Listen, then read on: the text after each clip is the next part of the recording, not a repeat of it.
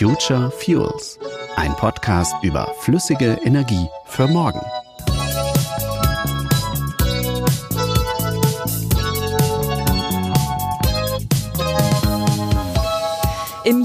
2020 hat die Bundesregierung die nationale Wasserstoffstrategie beschlossen. Mit ehrgeizigen Zielen und mit einem großen Preisschild versehen. Neun Milliarden Euro will der Bund in den nächsten Jahren ausgeben. Dafür, dass Wasserstoff eine universelle Säule wird für unseren Klimaschutz. Direkt als Energieträger eingesetzt können damit Züge, Busse oder auch Autos fahren und Wohnungen können beheizt werden. Wir können Wasserstoff als Rohstoff für die Herstellung von erneuerbaren Kraft- und Brennstoffen einsetzen. Und wir können ihn in der Industrie auch für viele neue Zwecke nutzen. Das alles klimafreundlich. Also als eine technologische Lösung zum Erreichen der Pariser Klimaziele. Mit dem Wasserstoff sollen gleich mehrere heute fossile Rohstoffe überflüssig werden. Er soll helfen, Erdöl und Erdgas abzulösen. Und er soll auch bei der Stahlproduktion die Kohle ersetzen. Der Wasserstoff soll in Deutschland auf lange Sicht nur grün erzeugt werden. Das heißt aus erneuerbaren Energien wie Windkraft und Solarstrom. Darum geht es heute in Future Fuels, ein Podcast des IWO, Institut für Wärme und Mobilität. Mein Name ist Schlien Golmitzer und ich freue mich, dass Sie zuhören. Der Plan geht von heute bis ins Jahr 2050. Die Energieversorgung komplett umkrempeln. Anlagen zur grünen Erzeugung und Weiterverarbeitung von Wasserstoff im großen Maßstab aufbauen. Eine neue Infrastruktur für den Transport und die Verteilung des Wasserstoffs schaffen. Übrigens nicht nur in Deutschland, sondern international. Und schließlich will die Bundesregierung auch noch, dass deutsche Wasserstofftechnologie im großen Stil exportiert wird. Eine Menge zu tun für Kurt Christoph von Knobelsdorf. Er hat diese To-Do-Liste vor sich als Geschäftsführer der NOW, der Nationalen Organisation Wasserstoff. Das ist eine GmbH, die dem Bund gehört und für die Umsetzung der Wasserstoffstrategie zuständig ist.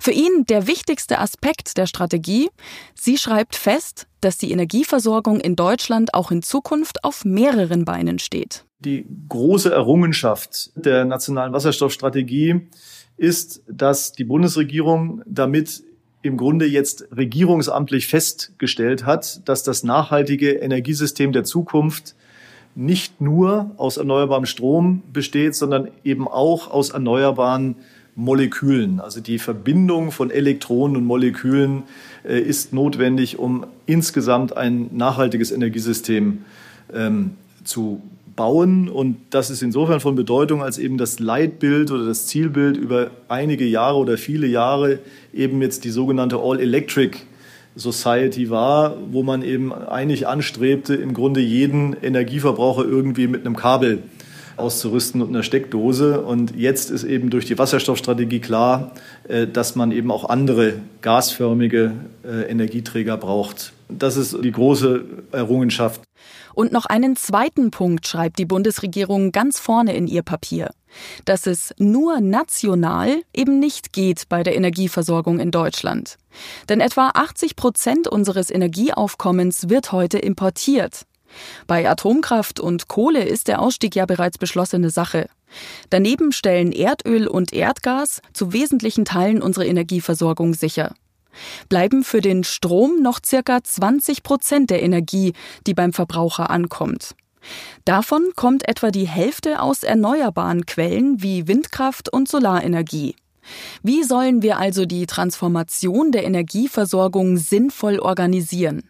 Kurt Christoph von Knobelsdorf sagt, es ist nur konsequent, dass die Wasserstoffstrategie auch in Zukunft klar von einem Energieimport nach Deutschland ausgeht. Dass sie auch richtigerweise einen internationalen Anspruch hat weil man zeitweise ja auch so das Gefühl haben konnte, es geht bei der Energiewende darum, dass Deutschland sich im Grunde energieautark versorgt, dass wir also all das, was wir an erneuerbarer Energie in Deutschland benötigen, auch in Deutschland erzeugen. Und die Wasserstoffstrategie jetzt der Bundesregierung zielt eindeutig darauf ab oder die Grundlage ist eindeutig, dass wir eben auch künftig einen großen Teil unserer Primärenergie auch werden importieren müssen, weiter importieren müssen Nur, dass das eben künftig keine fossilen Energieträger mehr sein dürfen, sondern eben erneuerbare. Das Bundeswirtschaftsministerium war federführend bei der Wasserstoffstrategie. Minister Peter Altmaier war oft zu sehen bei Presseterminen in funkelnden, hypermodernen Anlagen, die grünen Wasserstoff per Elektrolyse erzeugen. Was man dabei schnell übersieht, Wasserstoff ist das Thema der Stunde, aber gleichzeitig auch ein alter Bekannter. Ohne Wasserstoff würden viele chemische Prozesse in der Industrie überhaupt nicht funktionieren. Seit Jahrzehnten ist er in riesigen Mengen im Einsatz. Aktuell werden etwa 70 Millionen Tonnen Wasserstoff pro Jahr produziert. Und es werden immer mehr. Bis 2050 soll sich der Bedarf verzehnfachen. So rechnet es ein Think Tank von Shell und McKinsey vor. Die Herausforderung ist deshalb, dass die grüne Produktion von Wasserstoff diesem Bedarf schnell genug hinterherkommt. Denn aktuell wird er fast ausschließlich aus fossilen Rohstoffen hergestellt, vor allem aus Erdgas. Ich habe mit Professor Christian Küchen gesprochen. Er ist Hauptgeschäftsführer des Mineralölwirtschaftsverbands, in dem sich die Unternehmen vereinen, die in Deutschland Raffinerien betreiben. Wer spielt denn alles als Verbraucher eine Rolle in der Wasserstoffstrategie? Das ist einmal die chemische Industrie, die nutzt das, um Kohlenwasserstoff, Chemieprodukte herzustellen, als Grundstoff für, für alle möglichen Produkte, die die Chemie macht. Und der zweite Großverbraucher sind tatsächlich die Raffinerien. Wir nutzen heute Wasserstoff, um die Produkte, ich sag's mal, besser zu machen. Im Rohöl haben Sie beispielsweise Schwefel drin, Verbindungen, die Sie mit Wasserstoff behandeln müssen. Dann entfernen Sie den Schwefel und kriegen saubere Kraft und Brennstoffe. Dafür wird eigentlich heute weitestgehend der Wasserstoff eingesetzt in Deutschland. Andere Anwendungen sind fast zu vernachlässigen. Natürlich haben Sie sicher auch schon gehört von Nutzung von Wasserstoff als Energieträger in Fahrzeugen, die mit Brennstoffzellen angetrieben werden. Die Mengen sind aber fast vernachlässigbar. Andere Industriezweige, die zukünftig auch Wasserstoff benötigen werden, wie die Stahlindustrie beispielsweise, die nutzen das bis heute nicht, weil einfach das Herstellungsverfahren mit Wasserstoff viel zu teuer ist. Aber wenn man die Klimaziele erreichen will, werden da eine ganze Menge andere Industrien zukünftig noch hinzukommen. Die Stahlhersteller kommen also komplett neu ins Spiel beim Wasserstoff. Für die Herstellung von Stahl setzen sie bisher Kohle ein. Und dabei entstehen große Mengen CO2. Durch den Einsatz von Wasserstoff kann aus viel CO2 null CO2 werden. Dafür braucht es aber einen neuen Herstellungsprozess und unterm Strich mehr Energie als bisher, vor allem um den Wasserstoff selbst zu erzeugen. Der Stahl ist ein gutes Beispiel für das komplexe Problem, das die Wasserstoffstrategie lösen will.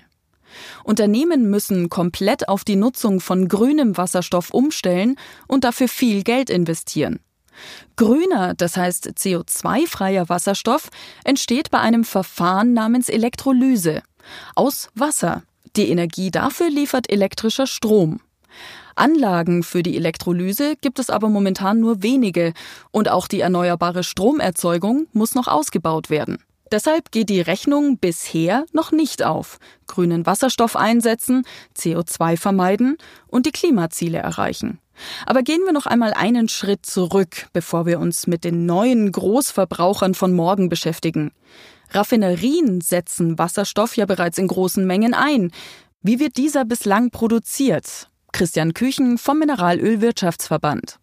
Heute ist kaum ein Wasserstoff grün. Also grüner Wasserstoff ist der, den wir mit grünem Strom, also vor allem aus Sonnen- und Windstrom herstellen, indem man dann mit diesem Strom Wasser aufspaltet, nennt das Elektrolyse und dann aus Wasser Wasserstoff und Sauerstoff macht und den Wasserstoff dann nutzt.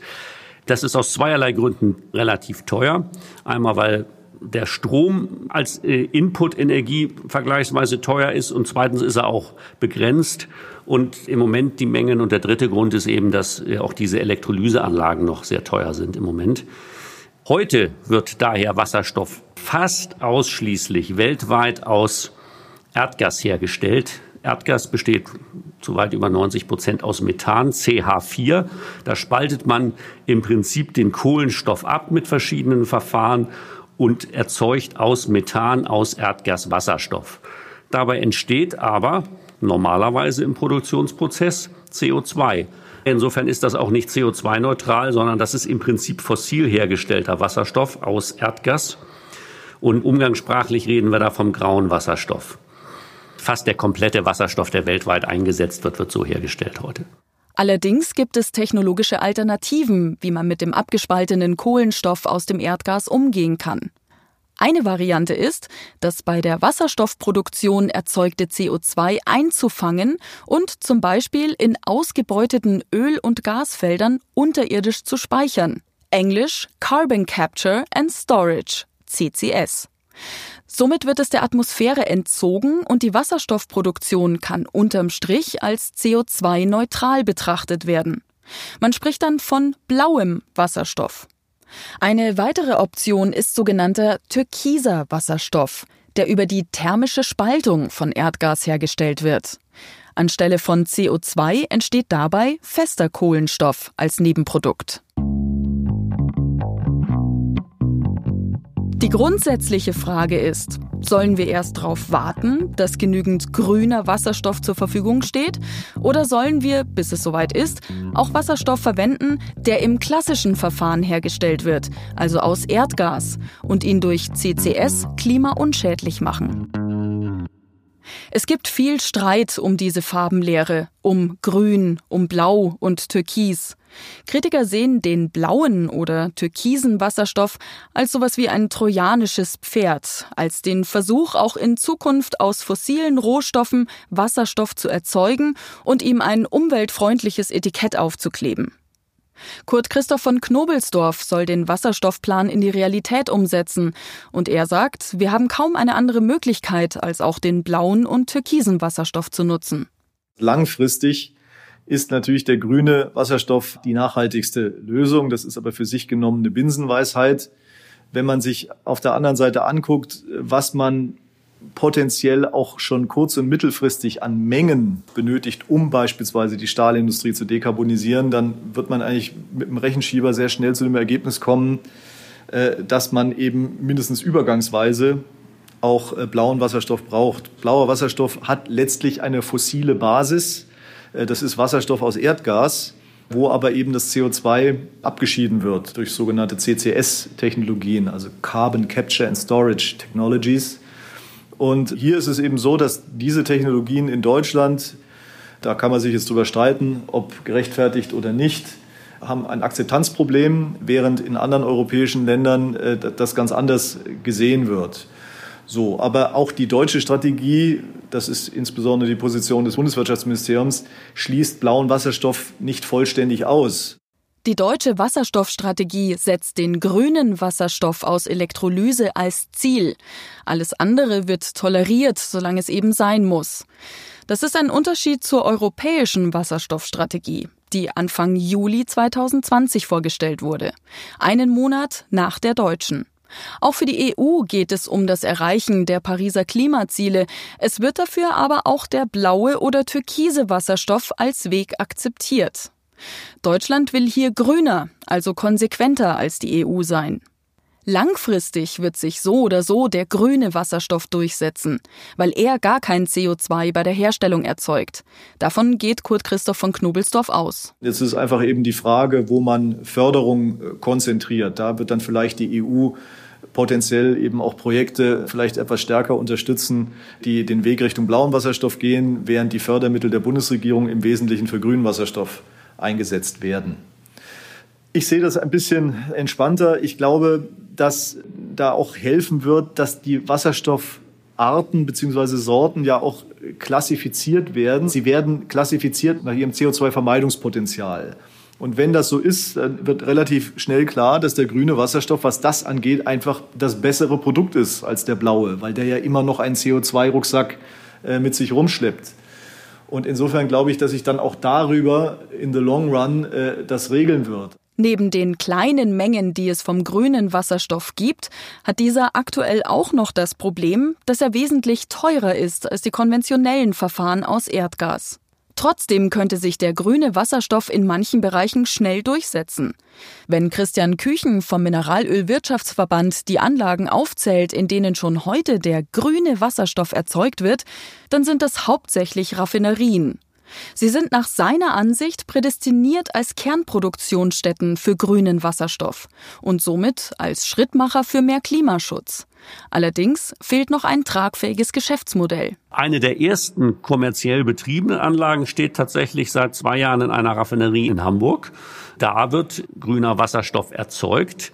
Eine zweite Anlage, die ungefähr doppelt so groß ist, wird gerade gebaut in der Rheinland-Raffinerie im Kölner Raum.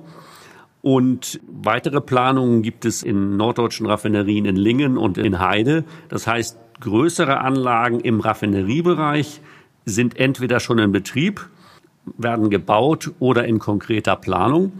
Es gibt auch einige Anlagen im Betrieb, die in Verbindung mit Stromerzeugung und Gasnetzen stehen, die eben Wasserstoff erzeugen, der dann mit ins Gasnetz eingespeist wird. Das sind aber kleine Anlagen und man muss auch ehrlich sagen, da gibt es im Moment auch kein Geschäftsmodell für. Also der nächste Business Case wird wahrscheinlich, und das ist auch die Sichtweise in Deutschland, in der Politik und in Europa, in Raffinerien entstehen. Und spätestens hier geht es um sehr viel Geld. Zum einen die Investitionen von Raffinerien. Sie bauen Elektrolyseanlagen, aus denen grüner Wasserstoff im großen Maßstab kommt. Die lohnen sich aber nur dann, wenn ihnen die CO2-Ersparnis durch den grünen Wasserstoff bei ihrer CO2-Bilanz auch angerechnet wird. Das ist bisher noch nicht der Fall, aber es könnte nach der Umsetzung einer europäischen Richtlinie passieren. Die Erneuerbare Energien-Richtlinie mit der Abkürzung RED 2 muss noch in deutsches Recht umgesetzt werden. Danach könnte sich die CO2-Vermeidung durch grünen Wasserstoff für die Raffinerien lohnen. Zum anderen gibt es noch eine große Kostenfrage, die EEG-Umlage. In Deutschland wird auf jede Kilowattstunde Strom eine Umlage nach dem Erneuerbare Energiengesetz fällig. Damit finanzieren Verbraucher und Unternehmen die Förderung von Wind- und Sonnenstrom. Bisher müssen auch Firmen, die aus grünem Strom Wasserstoff erzeugen, diese Umlage bezahlen und fühlen sich dadurch im Nachteil. Auch hier ist eine Lösung in Sicht, sagt Kurt Christoph von Knobelsdorf von der Nationalen Organisation Wasserstoff. Eine Sache, die explizit angekündigt wurde in der Wasserstoffstrategie, ist die Befreiung von der EEG-Umlage, wenn der Strom eben für die Produktion von Wasserstoff verwendet wird. Und meine Hoffnung oder unsere Hoffnung ist, dass äh, mit der angekündigten EEG-Novelle, die noch in diesem Jahr kommen und verabschiedet werden soll, dass dieser Aspekt darin geregelt ist, weil natürlich ganz klar ist, äh, die Stromkosten sind der entscheidende wirtschaftliche Faktor für Geschäftsmodelle bei der Umwandlung von Strom in andere Energieträger. Und diese sehr hohe Abgabenbelastung muss da angefasst werden. So, ansonsten äh, gibt es eine ganze Reihe weiterer wichtiger regulatorischer Stellschrauben, die kommen müssen. Eine, die auch jetzt noch in diesem Jahr auf den Weg gebracht wird, ist die nationale Umsetzung der Erneuerbaren Energienrichtlinie der EU, sogenannte RED 2. Und im Großen und Ganzen kann man das so zusammenfassen, dass eben die grüne Eigenschaft von Wasserstoff einen Wert bekommen muss, heißt, dass man ihn eben verwenden darf für die Reduktion, für die vorgeschriebene Reduktion von Treibhausgasen, von CO2. Und das ist eben an vielen Stellen noch nicht der Fall und das muss jetzt kommen. Christian Küchen vom Mineralölwirtschaftsverband denkt neben der reinen Erzeugung von grünem Wasserstoff auch schon an die Produkte, die aus ihm entstehen können. Darüber haben wir bisher noch gar nicht gesprochen.